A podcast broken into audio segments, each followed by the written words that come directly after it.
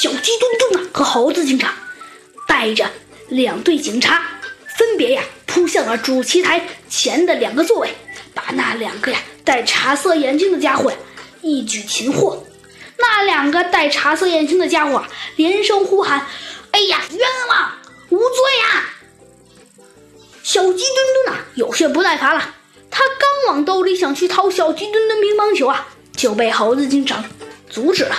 猴子警长用手枪对着这两个家伙说道：“哼，狡辩是徒劳的，眼镜王蛇兄弟，你们杀害并试走了贵飞机，一路上你们留下了车痕一样的疤痕，但是你们在爬过的路上留下了蛇腥气，帮我们了大忙。眼镜蛇兄弟啊，还想挣扎，但是现在呀，都是白费徒劳了。猴子警长和小鸡墩墩呐。”带着众警察们，押着眼镜蛇王兄弟啊，返回了警察局。动物狂欢节呀，继续进行着，欢天喜地的小动物们载歌载舞，玩的呀，那叫不亦乐乎。抓眼镜王蛇兄弟时啊，会场上的大钟的时针、分针和秒针指向了一个整数。